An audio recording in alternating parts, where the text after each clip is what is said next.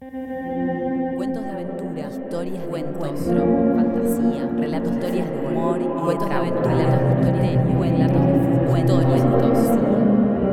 Vortrix Bahía y Blackbird presentan Cuento íntimo con Pablo Duca. Un podcast.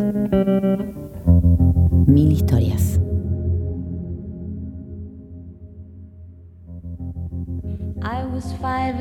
Luis Sagasti nació en Bahía Blanca en 1963. Es docente, crítico de arte y escritor. Ha publicado las novelas Una ofrenda musical en el 2017, Maelstrom 2015, Bellas Artes 2011, Los mares de la luna 2006 y El cano de Leipzig 1999. El relato ilustrado El arte de la fuga 2016 y el libro de ensayos Perdidos en el espacio del 2011.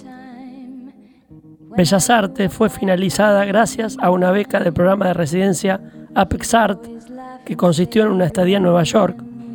Ha sido traducida al inglés y al francés y fue mención de honor en el Premio Nacional de Literatura 2014. Escribió Cybertron 2018 y Leiden 2019. Pocos autores en la literatura argentina narran en el intersticio de la ficción especulativa y el ensayo entre el relato y la estética, como Luis Agasti. De Cybertron vamos a leer El Aleph de Infantes. Sobre finales de la década del 60, se edita en la Argentina bajo el nombre de Lo sé todo, la versión en español de la enciclopedia Vita Meravigliosa. La apuesta tuvo de inmediato un éxito extraordinario. Toda una generación de chicos crecimos leyéndola con avidez si se entiende por leer el hecho de detenerse únicamente en los epígrafes de las ilustraciones. En lo que a mí respecta, no creo haber leído jamás un solo artículo. Tampoco recuerdo a alguien que la haya utilizado nunca para alguna tarea escolar. Claramente, no era un manual de estudio, había algo más allá de las ilustraciones, que tenían más calidad que rigor académico, que la alejaba del ámbito de la escuela. Pero antes de eso, quisiera detenerme en el título. Lo sé todo, cifra tanto la ambición ingenua del lector como el carácter inmoderado de un proyecto editorial. Leer lo sé todo equivalía exactamente a eso, acceder a la suma del conocimiento en doce tomos que se distinguían por sus colores y contaban con una misma cantidad de páginas, se concentraba el saber universal. Y eso ya quedaba subrayado en su logotipo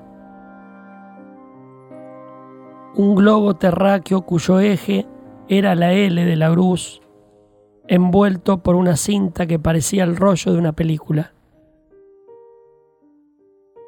Allí, como si fueran fotogramas, se podía ver un dinosaurio, un barco antiguo, un explorador, un quetzal. La imagen anticipaba que la sucesión de documentales, así se llamaba cada artículo, que conformaban el mundo, el todo del que íbamos a saberlo todo, no seguía un orden temático, ni alfabético, ni de ninguna otra índole al parecer.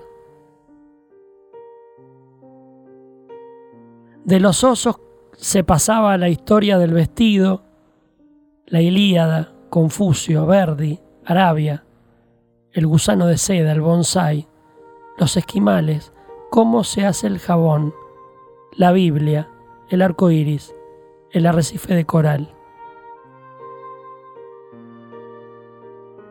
Como se comprende casi al instinto, el orden de la enciclopedia estaba vedado a los hombres, lo que equivale a decir que era absolutamente diáfano para un niño.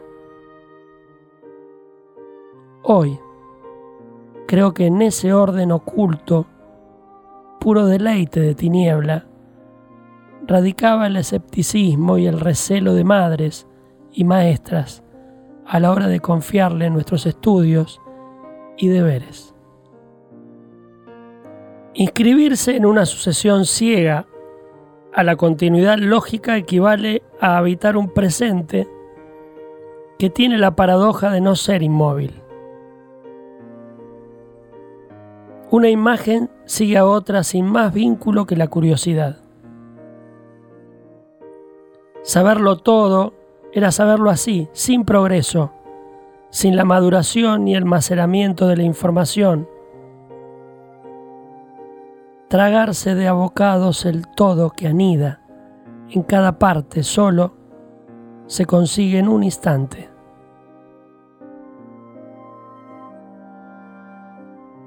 Creo que una vez terminada la primaria, llegada la pubertad, la búsqueda de otros todos nos hizo olvidar los tomos multicolores de la enciclopedia. Cuando chicos, nunca sabíamos ni nos preguntábamos por la suerte corrida por las zapatillas viejas cuando nos compraban un par nuevo. Desaparecían sin dejar rastro. Toda la ropa, en verdad, en un momento desaparecía. Lo mismo ocurrió con los lo sé todo. Llegó un día en que no los vimos más ni preguntamos por ellos. ¿Acaso fueron regalados a un primo más chico, donados o terminaron en alguna caja de esas que nunca se abren? Ninguno de nosotros imaginó que un día iban a regresar a imponer de nuevo su lógica. Eso sí, bajo otro ropaje. Un final digno de Toy Story. Es que hay totalidades que de la astucia hacen gala. Luis Sagasti, el Aleph de Infantes.